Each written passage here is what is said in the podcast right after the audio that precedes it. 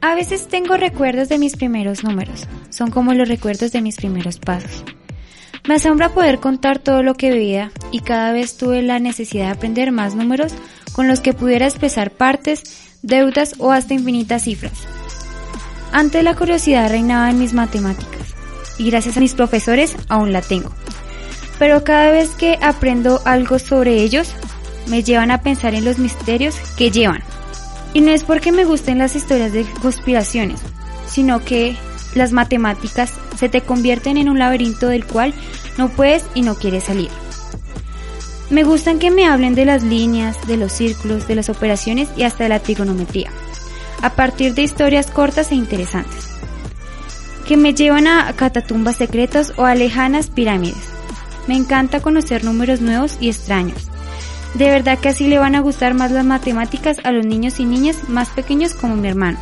Y esto es porque así, como existen videos y youtubers que no nos conducen a nada, hay alguien que cuenta estas historias mejor que las que a diario me dictan en la escuela. Mi nombre es Nicole Joana Castro y este es Estén con Todos.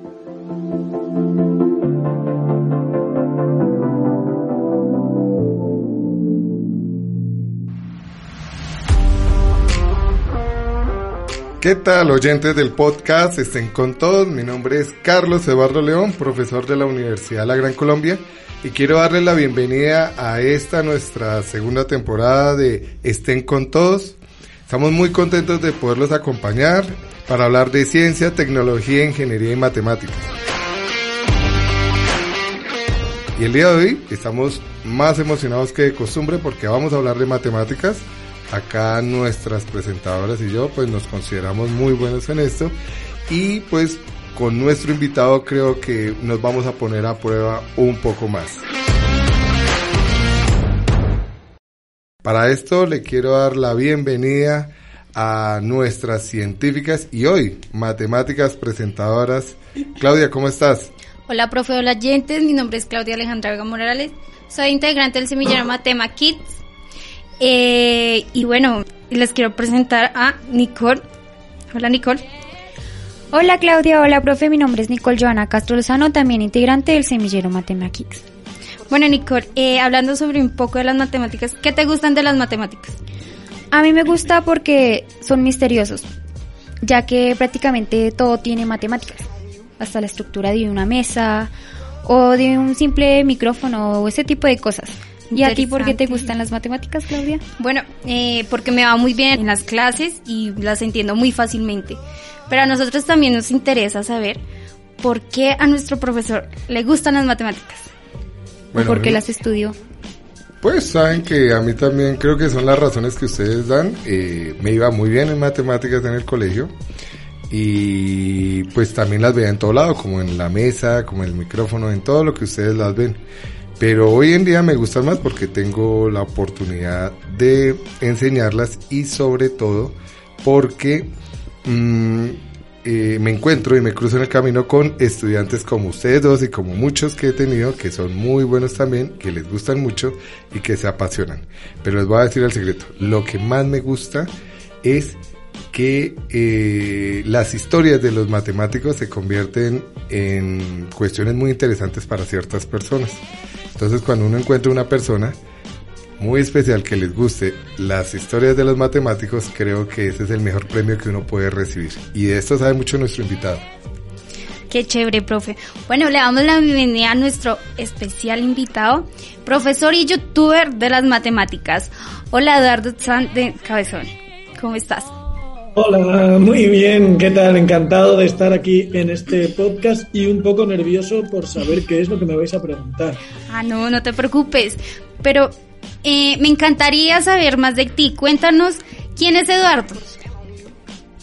Uy, pues eh, yo nací en Logroño, que es una ciudad pequeña del norte de España, y bueno, y me dedico a estudiar la secundaria como todo el mundo, luego estudié teología también, estudié matemáticas y desde entonces pues me dedico a ser profesor en la, en la Universidad de La Rioja, aquí en España, y también a investigar en matemáticas en un área que se llama álgebra computacional.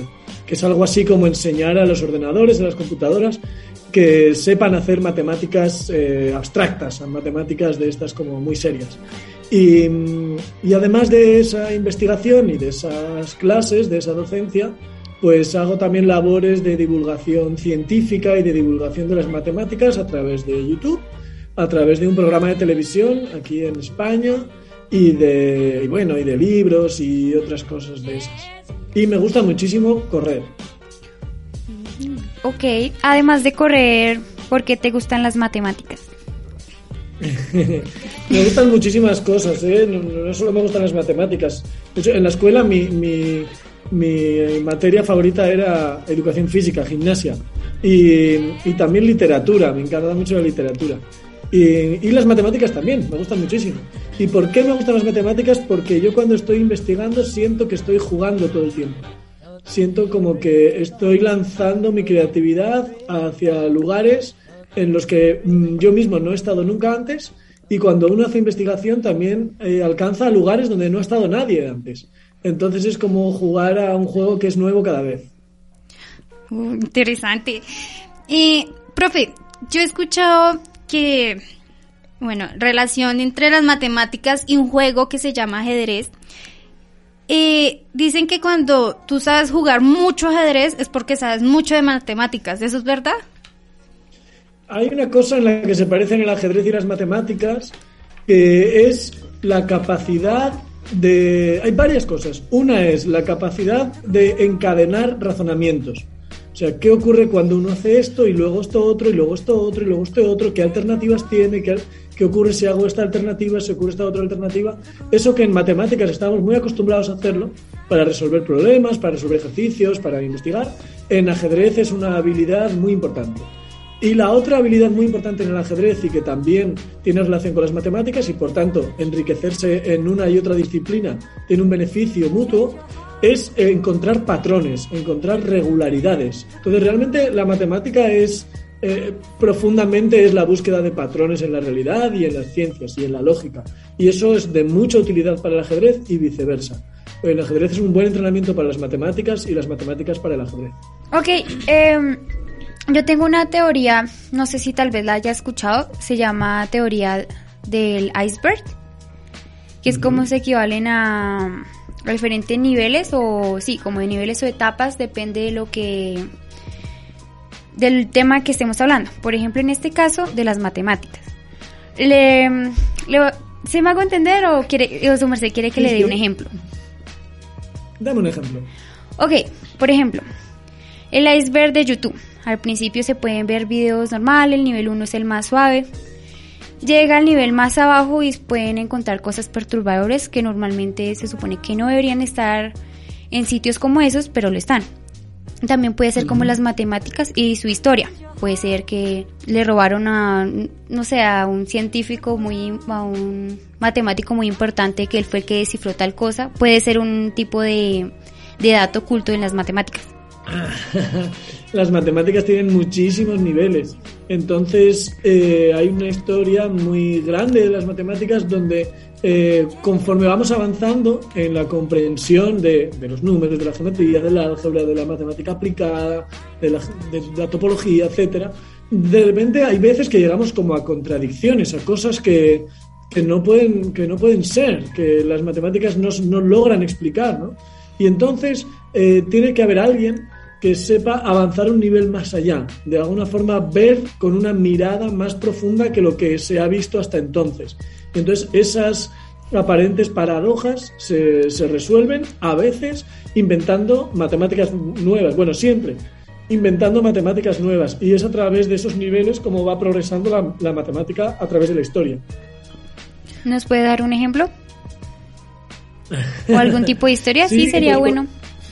Interesante saber. Pues, por ejemplo, em, hay, un, hay un problema clásico de los griegos que es si uno puede construir un cuadrado solamente con una regla y un compás, sin medir, solamente la regla para que haga cosas rectas y el compás para, hacer círculos, ¿sí? Em, si uno puede construir un cuadrado y un círculo que tengan exactamente el mismo área. ¿Eso es posible o no? Eso se lo preguntaron los griegos hace 2000 años más de 2.000 años. Y nadie sabía, nadie sabía. Porque eso depende de, que, de una cosa que se llama el postulado quinto de Euclides, que es que por un punto solo puede trazarse una paralela a otra recta. Entonces, eso es, era algo que extrañaba mucho a los, a los griegos, extrañó mucho a los matemáticos del Renacimiento, y no fue hasta el año 1800 y pico, casi en el siglo XIX, como 2000 años después, que un matemático alemán, eh, entendiendo bien lo que son los números, dijo, ah, no, es imposible, es imposible construirlo. ¿Y por qué? Porque el número pi tiene infinitos decimales que no se pueden repetir. ¿Y eso qué tiene que ver con los griegos? Pues parece que nada tendría que ver. Y sin embargo, ese matemático, dos mil años después, resolvió un problema que se habían planteado los griegos en la antigüedad. Así que hizo falta recorrer dos mil años de historia para resolver por una técnica completamente novedosa que los griegos no podían ni imaginar un problema que habían planteado. Y eso pasa muchísimo en matemáticas. Hay muchísimos problemas que todavía no están resueltos, que tienen cientos de años de antigüedad, que todavía no sabemos resolver y que no sabemos cuándo se podrán resolver. yo no sé si a lo largo de mi vida voy a ver la solución de algunos de los grandes problemas de las matemáticas. Así que es como un mundo en el que continuamente estamos explorando zonas oscuras que no sabemos si tienen soluciones o no. Claro, por eso tiene que ver las matemáticas con todo. Exacto. Bueno, es bastante interesante, aunque yo me esperaba algo como más misterioso, como algo más aterrador, pero bueno, está bien. Fue... Bueno, en, el Renacimiento había duelos de matemáticas, oh. había duelos de ecuaciones. La gente se retaba en las plazas a duelos de ecuaciones. Y, si, y el que ganaba conseguía un puesto, digamos, en la universidad y el que perdía eh, quedaba humillado y la gente hacía apuestas y estaban llenas las plazas de apostantes en aquellos duelos matemáticos. Pero eso era antiguamente, ¿no? En el Renacimiento, sí, ah. como hace 500 años.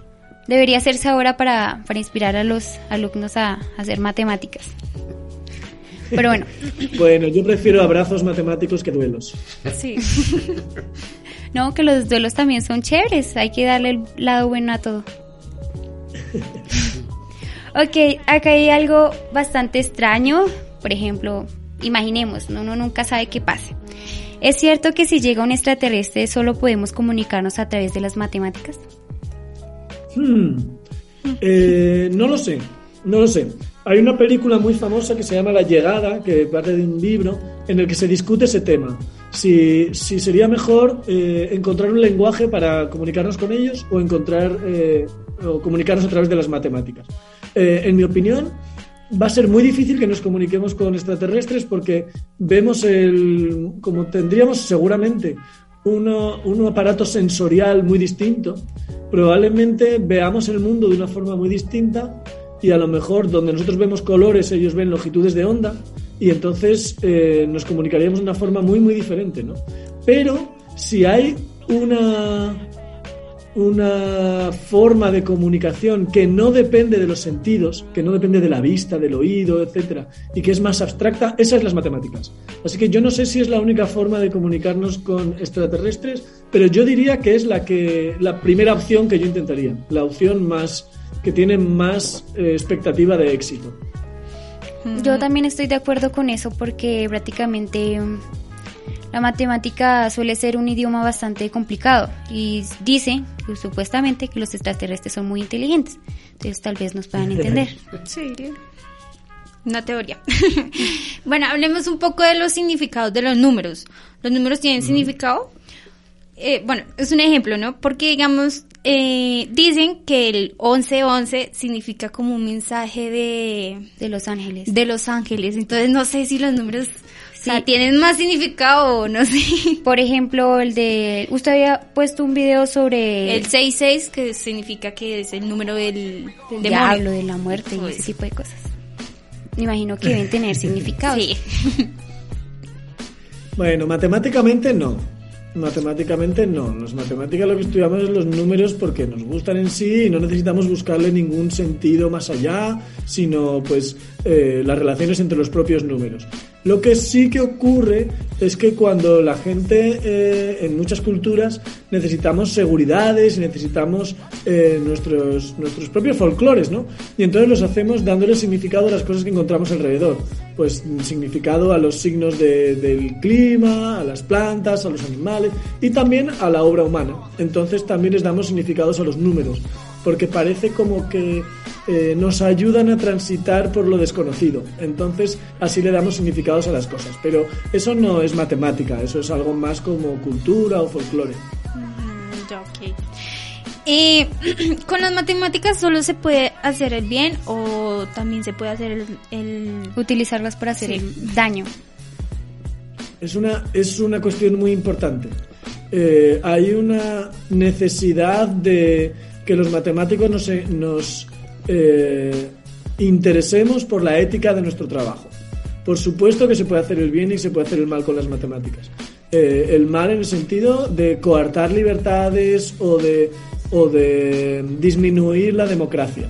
Eso se puede hacer, porque ahora mismo muchas de, muchas de las componentes de nuestra sociedad tienen que ver con los datos, con la información, con los algoritmos, con la digitalización de todo eso, y detrás de ahí están las matemáticas. Entonces, a veces los avances matemáticos se pueden utilizar para bien o para mal, como todos los avances científicos, que muchas veces se han utilizado para las guerras, por ejemplo, o para eh, a otras personas. Y aquí hay un matemático, uno de los mejores matemáticos en lengua hispana, que es el colombiano Federico Ardila, que está él trabajando ahora en la Universidad de, creo que está en UCLA o en San Francisco, él está en California en todo caso. Eh, Federico Ardila es un colombiano que trabaja muchísimo por la ética de las matemáticas. Y es además un gran matemático, es, un, es uno de los mejores matemáticos del mundo. Eso la verdad no sabía. Yo no sé, realmente no me pongo a buscar sobre personas famosas de matemáticas realmente.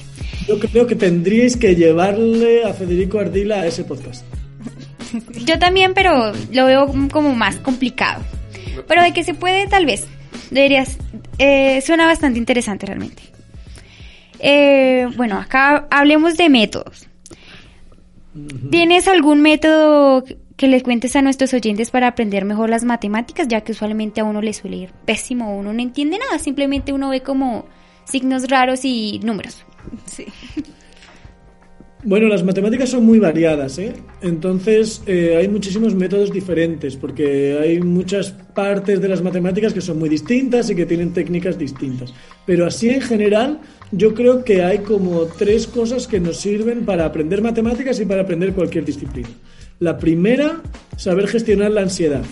O sea, no perder la calma ante los problemas. No ponerse nerviosos, no tenerle prisa, no tenerle miedo. Y si uno tiene que volver hacia atrás y, ir a cosas más básicas, pues uno vuelve hacia atrás y va a cosas más básicas. Eso es la primera cosa, no perderle, no perdernos en la ansiedad. Creo que eso es muy importante. La segunda es eh, saber identificar dónde uno empieza a no entender. ¿Cuál es el primer paso que uno no sabe dar? Y cuando uno identifica cuál es el primer paso que uno no sabe dar, pues entonces trata de fortalecer ahí, trata de fortalecer en ese paso que uno no sabe dar y a partir de ahí va construyendo de una forma muy sólida. Y la tercera, yo creo que es darle mucho valor y mucho diálogo a los errores. Cuando uno se equivoca, ¿por qué se equivoca? ¿Y cómo lo puede uno hablar con su profe? Porque los errores son grandes maestros y uno puede aprender de las cosas de las que se equivoca. Es decir, los, los aciertos, por supuesto, nos dan eh, gusto y nos, y nos acompañan en nuestro aprendizaje, pero los errores son grandes maestros. Así que yo creo que esas tres cosas unidas pueden, junto con un buen profesor, una buena profesora, eh, nos pueden ayudar a avanzar en las matemáticas y en cualquier disciplina. Interesante. Eh, no sé si te ha hecho llorar las matemáticas. ¿Hay números tristes? Hoy sí. cuéntanos, cuéntanos. Lo que más me hace llorar es cuando tengo que poner un cero a algún estudiante. Ah, Ese- Qué mal. Yo eso no, me gusta, eso no me gusta nada, porque significa que de alguna forma no hemos logrado entendernos y no hemos logrado que eso, que eso avance, ¿no? Entonces esos números son tristes porque de alguna forma son la la constatación de una especie de fracaso, ¿no? Que, que luego uno lo tiene de esperanza y trata de, de devolver a la otra a, devolver el número hacia arriba ¿no? y, de, que el, de que ese estudiante de que ese estudiante aprenda y esté más contento con las matemáticas pero de pronto cuando uno tiene que poner una mala nota a un estudiante eso eh, pues a uno lo entristece pero los números en sí no los números son todos bonitos y preciosos y alegres y me enamoro Ok, chévere. Ok, eso sí fue bastante random, literalmente. Pero bueno, no me esperaba esa respuesta tampoco de que le ponía triste por ponerle cero a sus alumnos, pero yo creo que también uno como alumno también tiene la culpa, como por no esforzarse a querer aprender. Realmente uno dice, no, eso está muy difícil, ¿yo para qué hago esto? ¿Eso de qué me va a servir? Entonces uno usualmente suele dejar esas cosas a medias. Entonces creo que lo entiendo. Sí, no, y como él lo dijo, pues eh, primero saber en qué va uno mal y pues lógicamente que ya después uno poco a poco de los errores aprende más y pues ya entiende las matemáticas. Y bueno, a mí me encantaría saber cómo eres de cómo eres como profesor de las matemáticas. Bueno, pues intento mm, que mis estudiantes aprendan la técnica, lo que tenemos que hacer, los, la técnica de la, del área en el que estemos, que aprendan algo también de qué sentido tiene eso, por qué lo aprendemos, de dónde viene, de dónde surgió, por qué, por qué, mm, por qué se estudia eso y no se estudia cualquier otra cosa. Y precisamente lo que ha elegido lo que hemos elegido para estudiar es esa parte de las matemáticas que tengan sentido y también trato de ver qué cosas les interesan y qué cosas les, les, aportan o, al revés, o qué cosas les, dan miedo, o qué cosas les inquietan, para partir de ahí, partir de sus intereses y, poder construir juntos la disciplina. Hablando un poco sobre cómo, cómo eres, me gustaría saber qué te inspira a hacer tus videos en tu canal de YouTube, ya que usualmente es un tema bastante complicado hablar de matemáticas y a la vez que le interesen a los demás, porque estás hablando de diferentes tipos de tema también, pero que tengan que ver con matemáticas. A mí hay dos cosas que me importan mucho. Una es que las matemáticas forman parte de la cultura y, lo mismo que la pintura y la música y otras cosas forman parte de la cultura, me parece interesante que las matemáticas se vean así, porque las matemáticas tienen mucha belleza y muchas cosas muy hermosas que nos pueden eh, hacer disfrutar. Esa es una. Y la segunda es eh, usar las matemáticas, usar esos vídeos como una invitación a las matemáticas, porque hay mucha gente que se siente excluida del mundo de las matemáticas, como diciendo esto no es para mí, esto es muy difícil, esto es muy extraño, esto no sirve para nada. Pues para mí hacer esos vídeos es como lanzar una invitación a las personas a decir, también eres bienvenido aquí, también te lo puedes pasar bien aquí, también puedes estar a gusto en este mundo tan amplio de las matemáticas, tú también eh, puedes decir un día, ah, mira, a mí me gusta esto, disfruto de esto. O sea, es como decir, eres bienvenido, eres bienvenida al mundo de las matemáticas. Mm, me parece importante eso. ¿Qué te falta más o qué historia te falta más para contar en Derivando? Ah, pues hay muchísimas. Eh, ahora quiero ah, hacer algo, por ejemplo, de esto que hemos estado hablando antes de la cuadratura del círculo. Me gustaría contarlo, me gustaría contar cómo eso se puede hacer, no se puede hacer, en qué circunstancias y cómo eso tiene que ver con la historia de la geometría. Pero hay miles de historias de matemáticos y de matemáticas muy interesantes a lo largo de toda la historia. Y también eh, me gusta de vez en cuando explicar cosas que se ven en la escuela y que uno en la escuela a veces no es capaz de encontrarles el sentido y bueno, pues ayudar también a los maestros y a las maestras en esa labor de dar sentido a lo que están explicando los chicos. Mm, está bien, ¿nos puedes contar una historia sobre un matemático que te guste bastante? Pues por ejemplo, me gusta mucho que hay un libro muy conocido que se llama el libro de las pruebas, eh, pruebas del libro, que es como que guarda los mejores teoremas de la historia, los más, los más bellos, los más interesantes, esos, ¿no? Y en, en ese libro aparecen las fotos de los matemáticos que dieron esas demostraciones tan importantes. Y en ese libro, una de las personas que aparece su foto es una niña de 5 años. Hay una niña de 5 años que está incluida en el libro de los mejores teoremas matemáticos. Y a mí me interesa mucho esa historia. Quiero saber por qué esa niña está ahí incluida junto con todos los matemáticos tan importantes de la historia. Y esa historia me gusta mucho, me hace mucha gracia y no la voy a contar aquí porque está en un vídeo en Derivando y lo podéis ver. ok, Toca lo, verlo. Lo Sí, vamos a lo ver. vamos a ver. no sé, ¿tú qué piensas o qué crees? Que si las matemáticas están en todo, porque a veces las enseñan tan feo y pues a veces las, los niños o las niñas le tienen como temor a aprender las matemáticas. Si son bonitas Eh, en yo- realidad. Hombre, son muy bonitas, pero eh, no siempre es fácil enseñar la, la belleza de las matemáticas, ¿eh? por muchas circunstancias. Una es la propia dificultad de la materia, porque hay cosas que son difíciles, ¿no? Otra es las circunstancias en las que uno explica, porque hay veces que, que uno tiene en clase un grupo muy variado, con intereses muy variados, y cada uno con sus circunstancias, más alegres y más tristes, y entonces muchas veces no es fácil el, poder eh, adaptarse, ¿no? Eh, y luego está otra cosa que es eh, la formación que uno tiene y los apoyos que uno tiene. Porque hay veces que uno se siente limitado como profe y que estaría bien encontrar apoyos en otros profesores y en la, y en la propia escuela para tener eh, la ayuda para explicar las cosas de la mejor forma posible. Usted tiene toda la razón, porque a mí cuando, por ejemplo, le voy a contar una historia de, ah, de cuando yo era pequeña, con las matemáticas. A mí, cuando era más pequeña, se me dificultaba bastante todo lo que tenía que ver con matemáticas. Yo la odiaba, o sea, yo como miraba nombres y no, yo no entiendo. Y era muy feo porque yo, yo siento que era como la manera de cual mi mamá me obligó a aprenderla. Pero pues yo le agradezco a ella mucho por, por eso, por ejemplo, las multiplicaciones. Apréndase las tablas porque si no, no puede hacer las divisiones bien. Y realmente a veces uno ya más grandecito, uno se va dando cuenta que, que uno se le olvidan las multiplicaciones y aún así uno hace las divisiones bien. Y uno como, bueno, está bien, es algo como raro, pero tienen razón. Es depende también cómo lo enseñen y cómo nos lo expliquen y la paciencia que nos tengan, porque es complicado. Mm, ok. ¿Y qué ha sido lo más difícil que has tenido que aprender en las, maque- en las matemáticas? Porque en tus videos parece que sabes de todo. Un genio, Ah, esto es muy, eso es muy importante porque es una pregunta muy importante.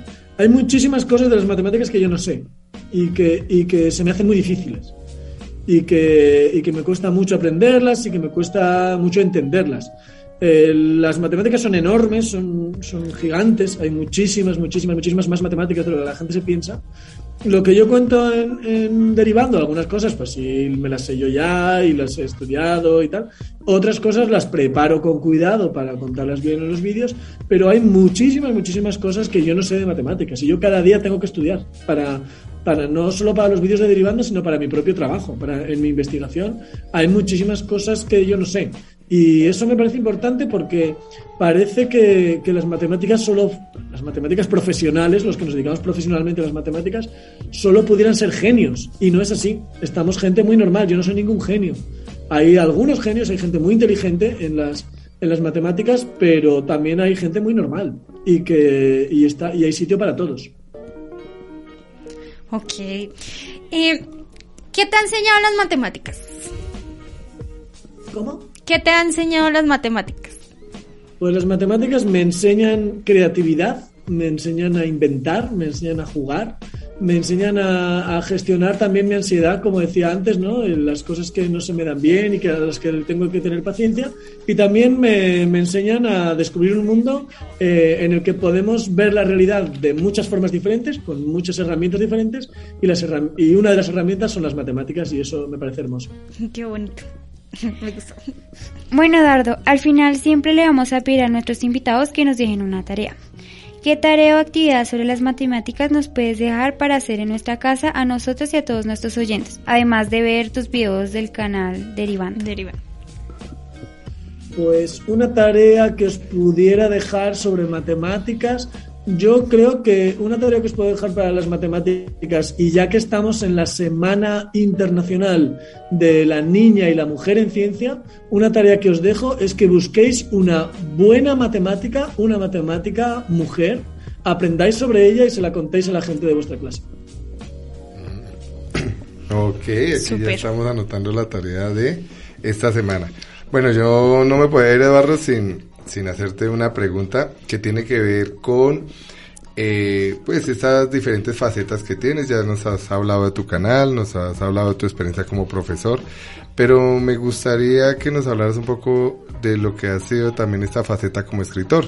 Acá conocemos tu libro de inteligencia matemática, el cual eh, pues es muy popular acá en Colombia. Eh, creo que por lo que hemos visto hay uno nuevo, Apocalipsis Matemático, de ese no, no te vamos a decir, eh, no tenemos muchas noticias de, de este libro, pero, pero ¿cómo es escribir sobre matemáticas? Porque Inteligencia Matemática es un libro que lo inspira a uno a eso, a, a, ser matemático y como a quitarnos un poco, digamos, ese, esa idea que tenemos de, de que solo los listos pueden aprender matemáticas.